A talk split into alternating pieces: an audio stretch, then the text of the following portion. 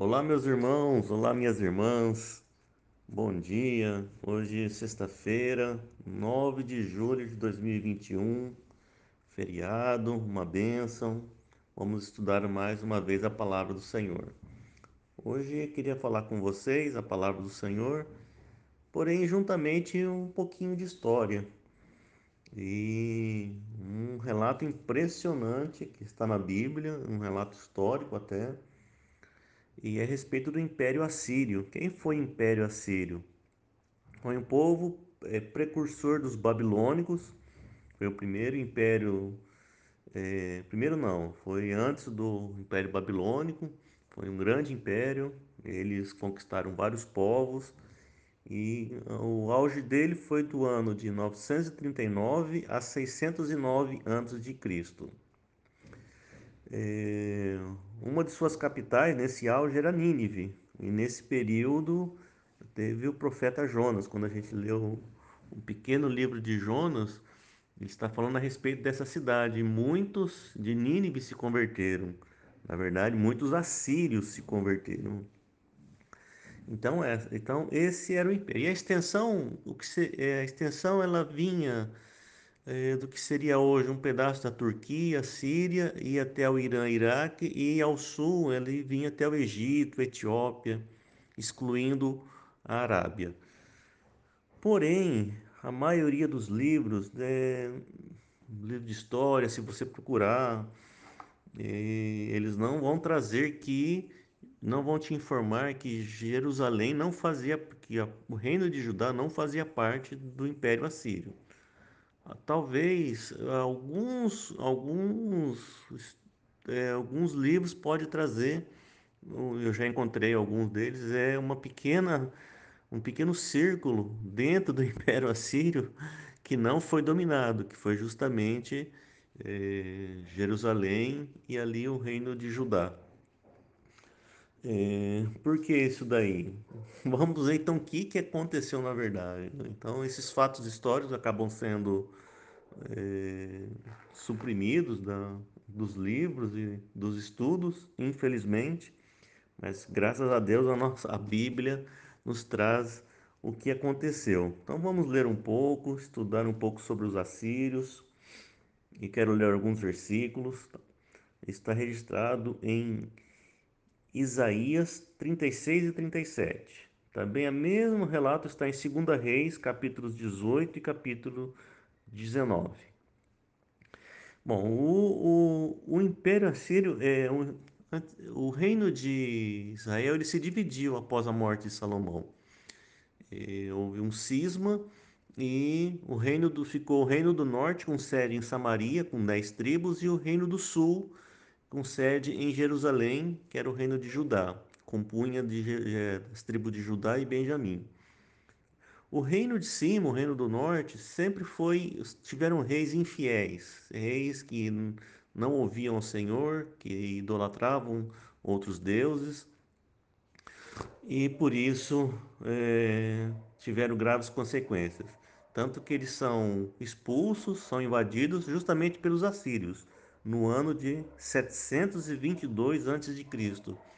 Eles são expulsos do, da terra toda, são levados para outros lugares e os assírios trazem outros povos para morar em Samaria, em toda essa região da, do Reino do Norte. Bom, e o Reino do Sul? O Reino do Sul sempre é, é, alternou bons e maus reis. E na época da quando os assírios invadiram Jerusalém, havia o rei Ezequias, que era um bom rei, que buscava o Senhor.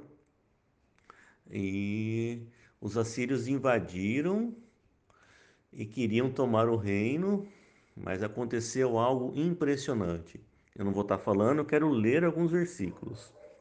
Essa invasão ao reino do sul, ao reino de Jerusalém, ocorreu em 650 a.C. Isaías 36, 1 e 2. No ano décimo quarto do rei Ezequias, subiu Senaqueribe, rei da Síria, contra todas as cidades fortificadas de Judá e as tomou. O rei da Síria enviou Rabsaque, de Laques a Jerusalém ao rei Ezequias, com um grande exército. Parou ele na extremidade do aqueduto do açude superior, junto ao caminho do campo do lavadeiro. Então, Senaqueribe já tinha invadido todos os povos e conquistado e estava para mais uma conquista, que seria o reino de, Israel do sul, o reino de Judá. Então o rei Senaqueribe ele está em campanha e ele já vai conquistando algumas cidades próximas a Jerusalém e quando ele invade Jerusalém, ele manda o seu servo do exército chamado Rabsaque então está relatado agora em 36:4. Rabsaque lhes disse: Dizei a Ezequias: Assim diz o sumo rei, o rei da Síria: Que confiança é essa em que te estribas? Bem posso dizer que teu conselho e poder para a guerra não passam de vãs palavras. Em quem, pois, agora confias? Para que te rebeles contra mim? Então Ezequias, perdão, Rabsaque, amando do rei Senaqueribe, ele confronta Ezequias, o rei Ezequias. E ele vai propor para que eles se entreguem, porque senão haverá guerra. Versículo 14, Isaías 36, 14. Assim diz o rei: Não vos engane, Ezequias, porque não vos poderá livrar nem tampouco Ezequias vos faça confiar no Senhor, dizendo: O Senhor certamente nos livrará, e esta cidade não será entregue nas mãos do, do rei da Síria. Essas são palavras de Rabsaque, dizendo que ninguém poderia escapar das mãos dele. Olha só, pessoal, segue o fio. Versículo, capítulo 36, 16. Não deis ouvidos a Ezequias, porque assim diz o rei da Síria: Fazei as pazes comigo e vinde para mim, e comei cada um da sua própria vide e da sua própria figueira, e bebei cada um da água da sua própria cisterna. 18. Não vos engane Ezequias, dizendo: O Senhor nos livrará. Acaso os deuses das nações livraram cada um a sua terra das mãos do rei da Síria? Uau, olha a arrogância, já tinha conquistado tudo. Quando foi para conquistar Jerusalém, eles mandam uma carta, mandam um, um, mensageiro avisar que eles oferecem né, paz, oferecem segurança Irmãos, irmãs, olhem só, o sistema é tão terrível, ele é, ele é desde, desde os tempos antigos. Eles oferecem coisas para você não se rebelar contra o sistema.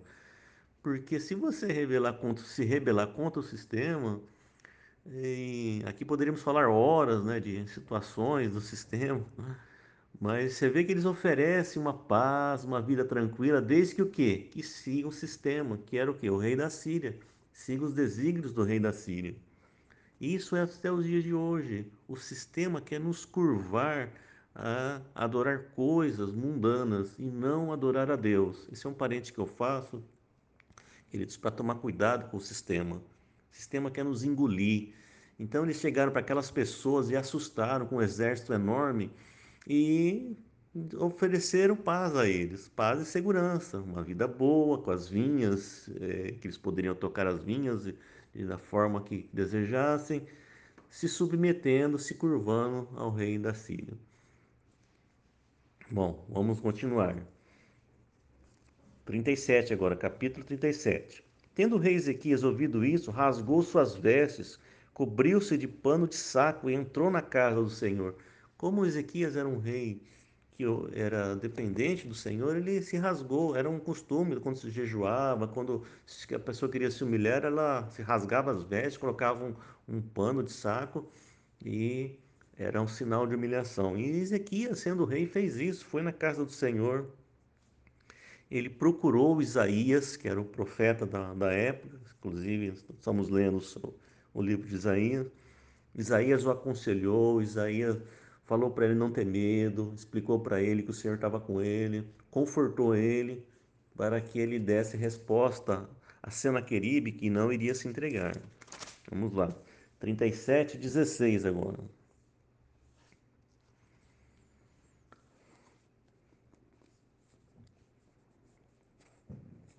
É, Ezequias está orando ao Senhor. Ó Senhor dos exércitos, Deus de Israel, que estás entronizado acima dos querubins, tu somente, tu somente és o Deus de todos os reinos da terra.